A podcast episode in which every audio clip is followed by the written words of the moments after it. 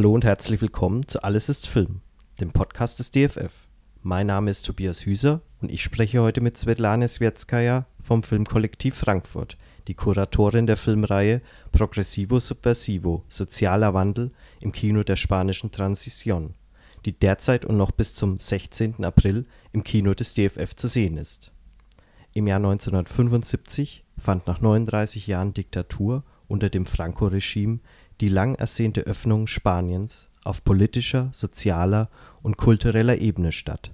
Meilensteine der spanischen Transición waren die ersten demokratischen Wahlen des Jahres 1977, die neue Verfassung von 1978 sowie die Aufhebung der Zensurgesetze. Im Kino gab es nun nicht nur die Möglichkeit, mit den moralischen Altlasten auch die Hüllen fallen zu lassen, es wurde auch Raum frei für ein differenzierendes Nachdenken über etablierte Geschlechterrollen und Genderfragen.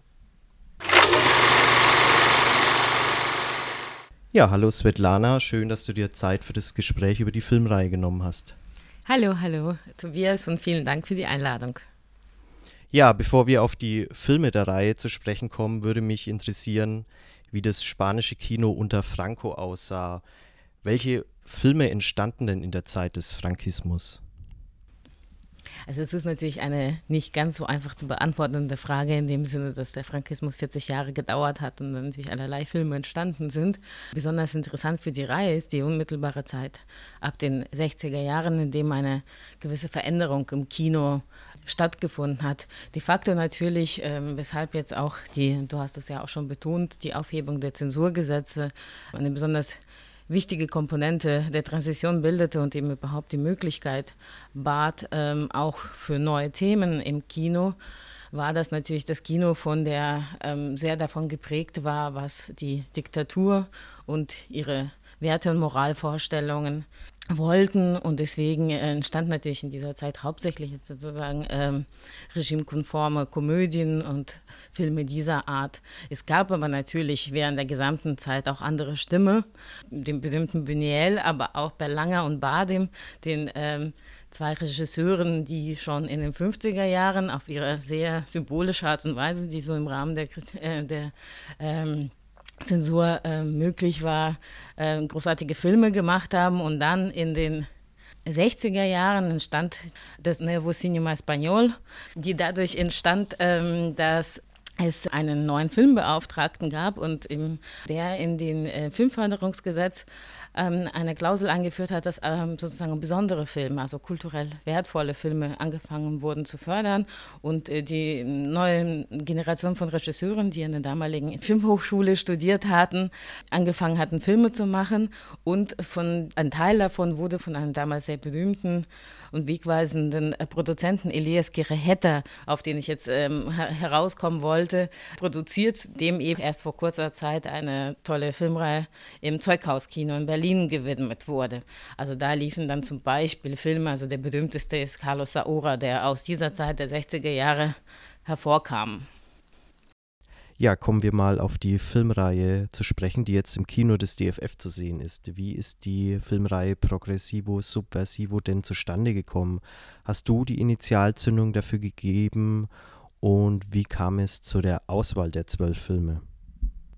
Tatsächlich äh, wollte sie schon äh, lange machen. Das hat tatsächlich erst einmal persönliche Gründe. Ich habe in Madrid studiert und äh, durfte dann als mit 20-jährige Studenten in Madrid erleben, weil man ging ja zu den berühmten spanischen Partys und dann ging man äh, Sonntagmorgen äh, raus und sah auf einmal die, die vielen jungen Leute, die dann konfrontiert wurden mit den eher konservativen Bild Spaniens mit dem Gang zur Kirche und irgendwie das traf dann so inmitten von Madrid aufeinander und ich fand das super spannend, das zu beobachten und habe dann angefangen, mich ähm, auch äh, damit auseinanderzusetzen, mit diesem Zentrum von Madrid, in dem damals eben viele der Veränderungen diskutiert wurden und ausprobiert wurden.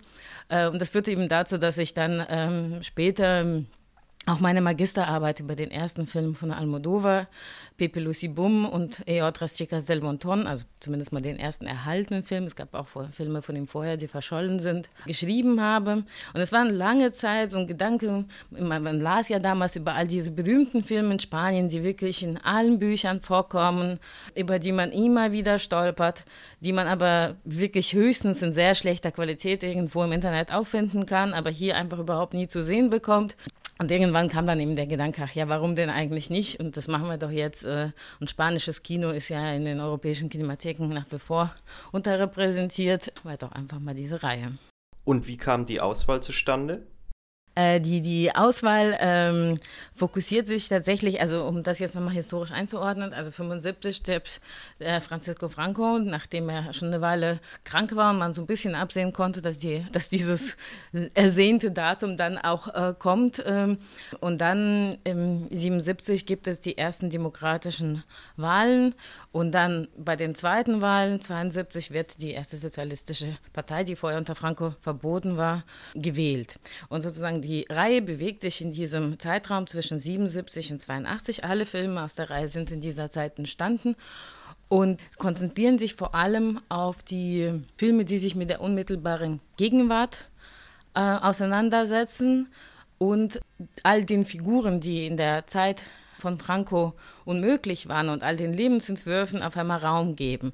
Und zwar konkret sind gemeint zum Beispiel stark emanzipierte Frauen im Zentrum der Filme, beziehungsweise auch eine Diskussion dessen, was überhaupt eine starke Frau in einem doch noch zwischen Tradition und Moderne zerrissenen Spanien sein kann. Dann wurde Homosexualität aus der Illegalität 78 mit der Verfassung befreit, nachdem man eben äh, diese Verbindung zwischen Kirche und Staat auflöste und auf einmal konnte man auch äh, selbstverständlich homosexuelle Figuren ins Zentrum der Filme stellen. Auch Transvestitismus war ein Thema, was natürlich vorher nicht ging und äh, sozusagen auch die Details in diesen Themen, sozusagen die Diskussion dessen, wie Beziehungen zwischen Menschen aussehen äh, sollen, wie die Rolle der Familie ist. Aber auch heikle Themen wie Abtreibung oder Scheidung wurden dann eben zu, zu den Themen, die, die ins Zentrum dieser Filme rückten. Ja, ganz zentral in der Filmreihe ist natürlich auch, dass im Zuge der Transition auch wieder Frauen hinter die Kamera treten konnten. In der Reihe sind Filme von Pilar Miro beispielsweise zu sehen, die spätere Staatsbeauftragte für Film und Kino in Spanien und Josefina Molina, die als erste Frau die spanische Filmhochschule abschloss.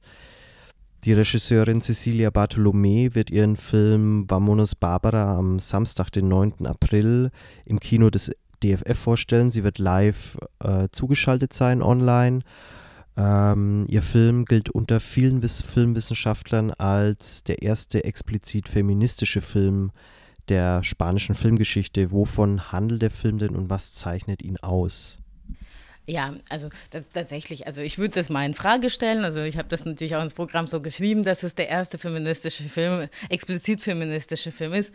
Sicherlich, es sind immer solche Zuschreibungen. Wenn man sicherlich genau in die Filmgeschichte blickt, findet man auch andere Filme, die sich mit feministischen Themen befasst haben. Cecilia Bartolomé war eine der drei Filmemacherinnen, die in der Zeit, die haben in den 60er Jahren tatsächlich schon angefangen, eben Film an dieser schon erwähnten Filmhochschule zu studieren. Und äh, sie war einer der drei Filmemacherinnen und diejenige der drei, die am allerwenigsten tatsächlich in der Forschungsliteratur vorkommt und gewissermaßen heute wieder neu entdeckt wird. Erst im März gab es auch eine Retrospektive ihres Werkes in Madrid im Cine Doré.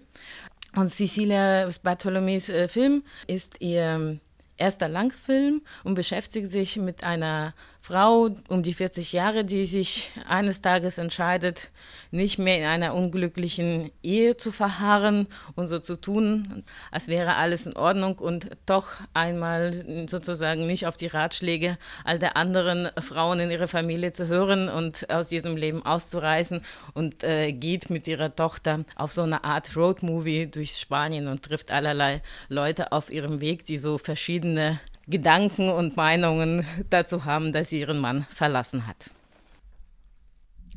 Ja, wie kann man sich die spanische Filmszene denn zur Zeit der Transition vorstellen? Handelte es sich bei den Filmschaffenden, deren Filme jetzt zu sehen sind, handelt es sich da um eine Filmszene, die schon zuvor im Untergrund Filme drehte und die Öffnung des Landes sehnsüchtig herbeisehnte oder konnten nun auch bereits etablierte Filmschaffende zensurfrei Filme drehen?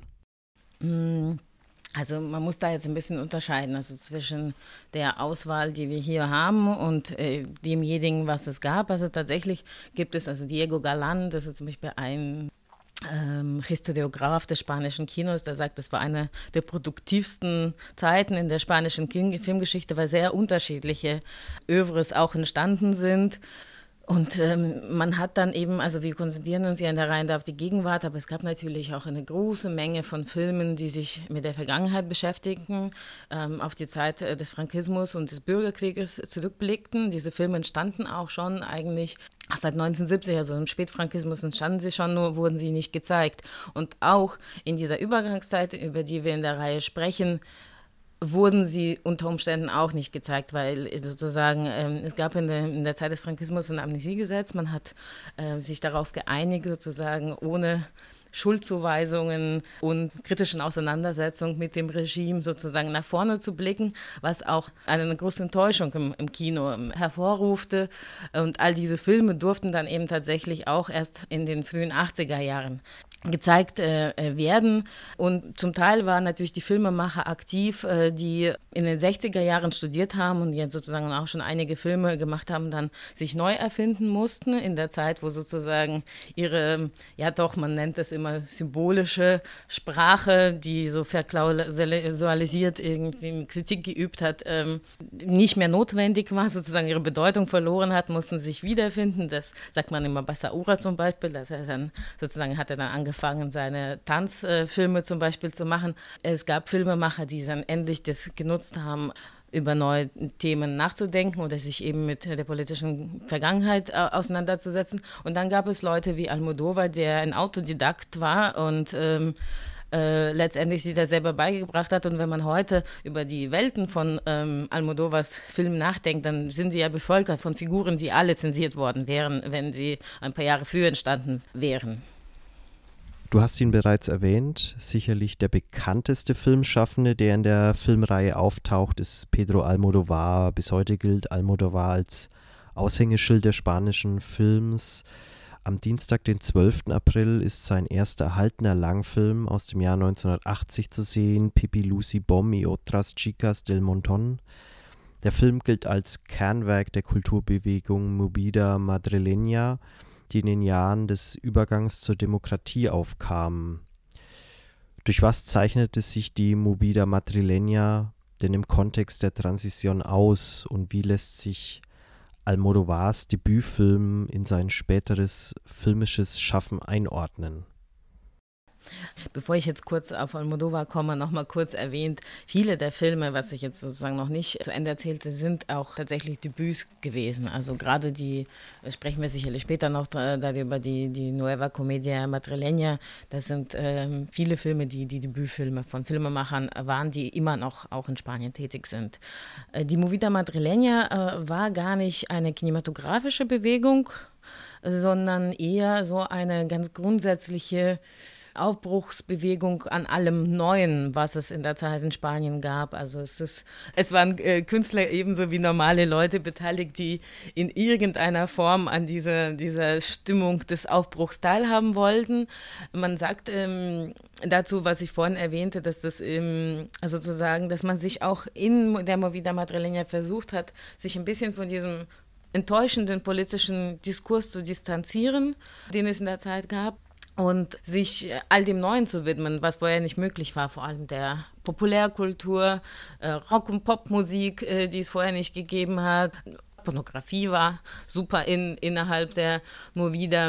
Ähm, und ich glaube, gestartet ist sie nach den ersten demokratischen ähm, Wahlen mit einem Auftritt der Band äh, mit dem Titel Kaka Deluxe. Und Almodovar im Übrigen, bevor er dann äh, tatsächlich Filmemacher wurde, äh, war er auch Mitglied einer Band und trat zusammen äh, mit seinem damaligen Bandpartner auf der Bühne, äh, verkleidet als eine Hausfrau, kam mit einem Einkaufswagen auf die Bühne und sang davon, was er machen würde, wenn er eine Tochter hätte.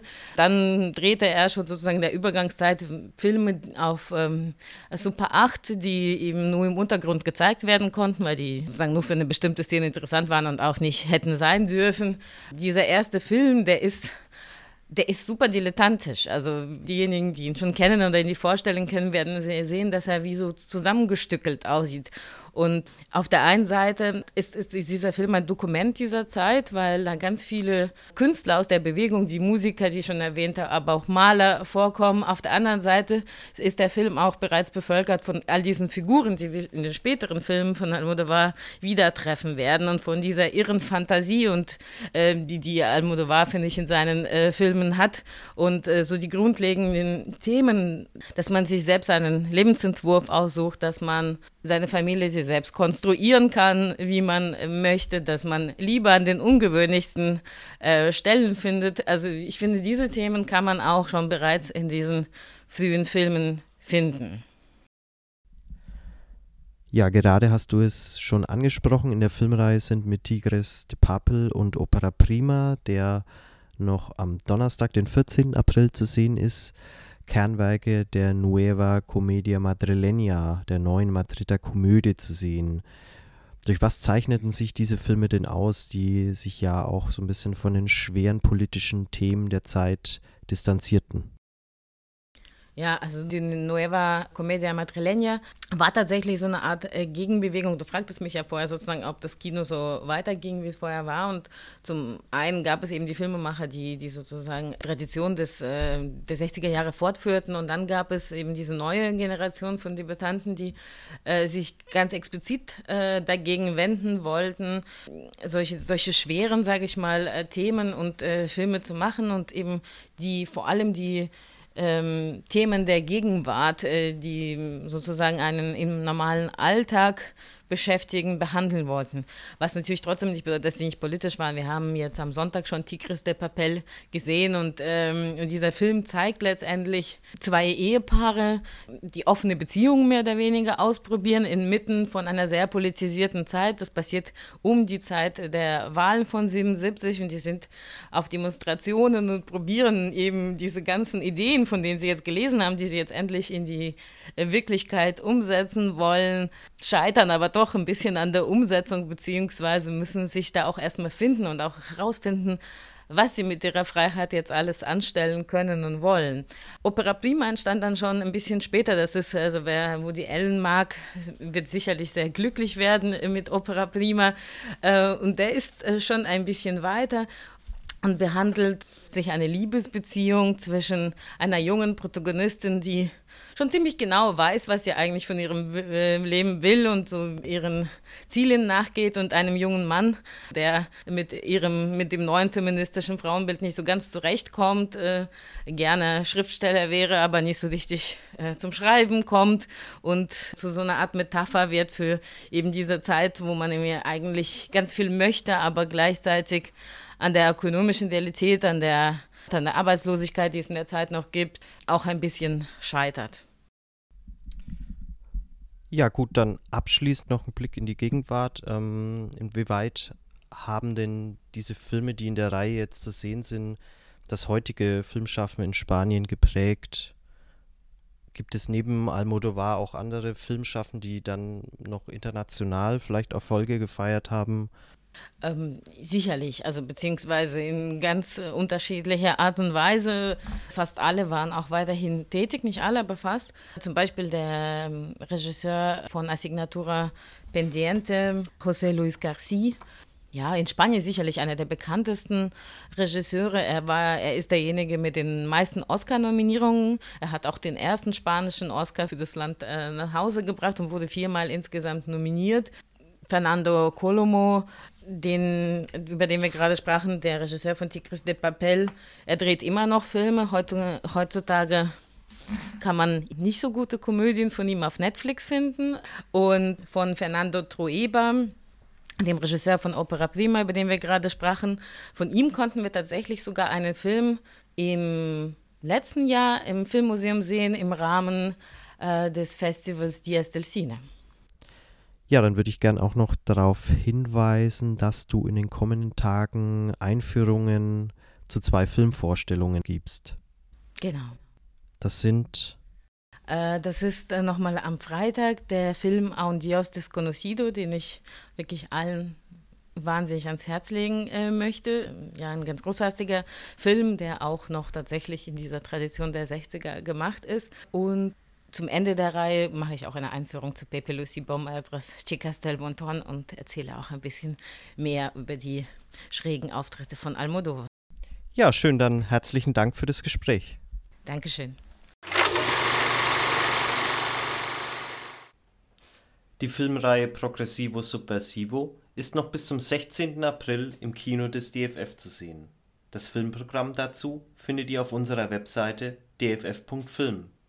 Wenn ihr nichts verpassen wollt, abonniert gerne unsere Podcasts Alles ist Film und Filmgeschichte in Objekten. Danke fürs Zuhören und bis zum nächsten Mal.